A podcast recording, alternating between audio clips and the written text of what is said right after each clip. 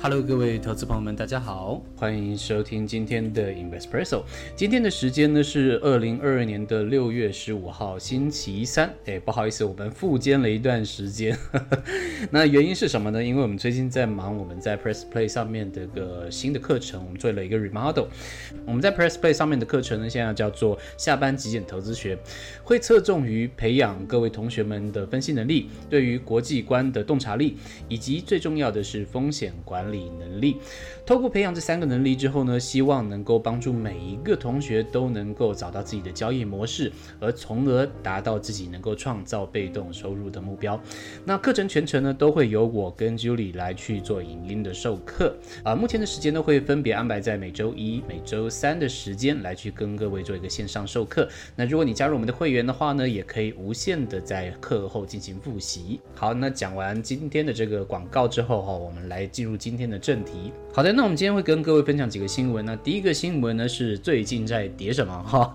另外第二个新闻呢是哎又是一个坏消息，美债值利率倒挂又又又又又出现了。好，我们首先先从第一个新闻来开始跟各位做分享。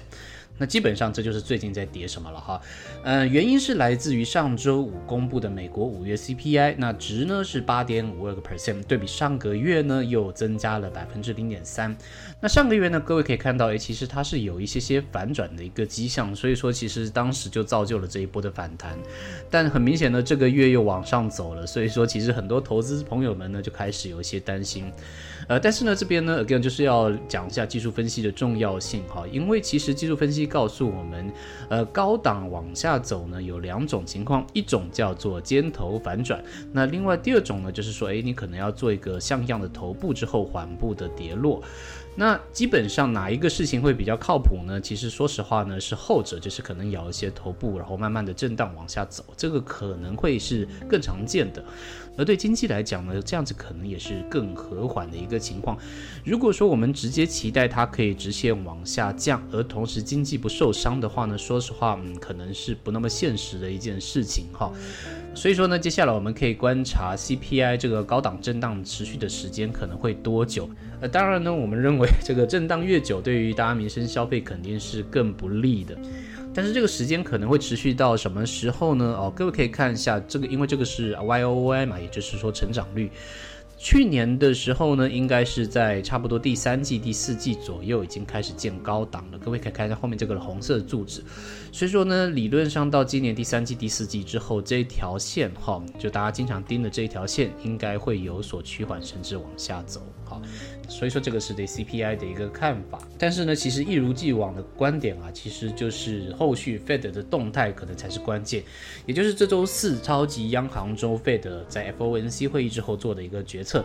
那目前市场认为呢，它极有可能从原来两码的一个承诺变成三码啊，那具体会怎么演呢？那我们就明天再看看了。好，好，这个会是明天的一个关键。好，但是我们一直以来的观点呢，其实就是说，比起 CPI 或者说升息啊，更重要的是是后续的这个经济会不会有出现一个衰退，这是我们比较担心的。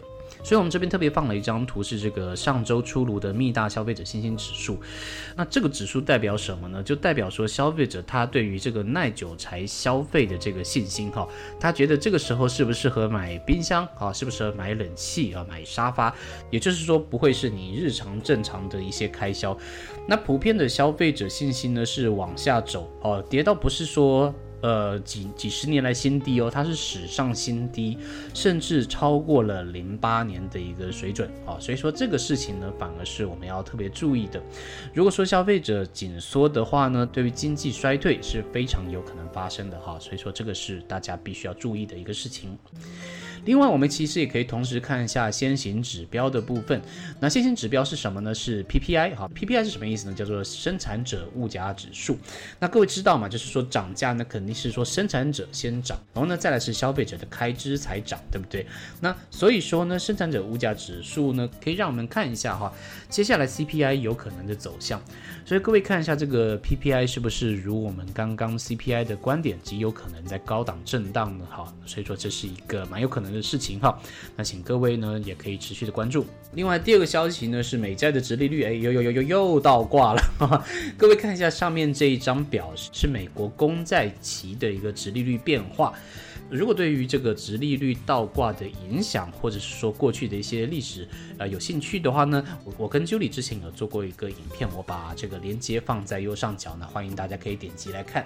那这次出现的一个情况呢，是三年期跟五年期纷纷与十年期进行一个倒挂，而盘中很多次呢，两年期跟十年期也陆陆续续出现倒挂哈，这是一个比较大的一个警讯哦，因为这代表投资人对短线的经济不看好。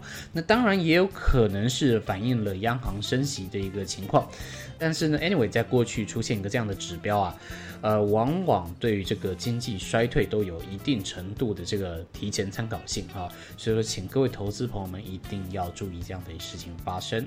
好，那我们再来看一下本周重要的事情预览。那周二已经过去的就是美国 PPI 的增加率，我们刚刚也跟各位报告了。那在周三呢，也就是今天的晚上的八点三十分，我会公布美国五月的零售销售年增率。那这个呢，也会是反映接下来经济衰退疑虑的一个提前指标。那各位朋友们。可以稍微注意一下。那最重要的呢是礼拜四哈，礼拜四呢有多个央行会公布利率决策的会议。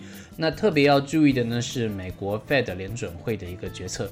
那在上周呢，其实市场上都还是普遍认为是升两码，也就是百分之零点五的机会是比较高的。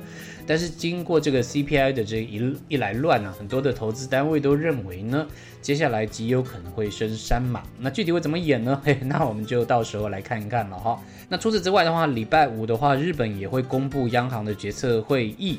那日元呢，现在有出现一个比较高的一个警讯关卡，也就是对于美元到了一三五哈。那有机会的话，我们在下周可以再继续跟各位聊这个事情。好，那以上就是我们本周的节目。那欢迎各位帮我们按赞、订阅、打开小铃铛。那如果对于我们的节目有任何的兴趣的话，也欢迎留言告诉我们。好，那我们就下次再见喽，大家拜拜。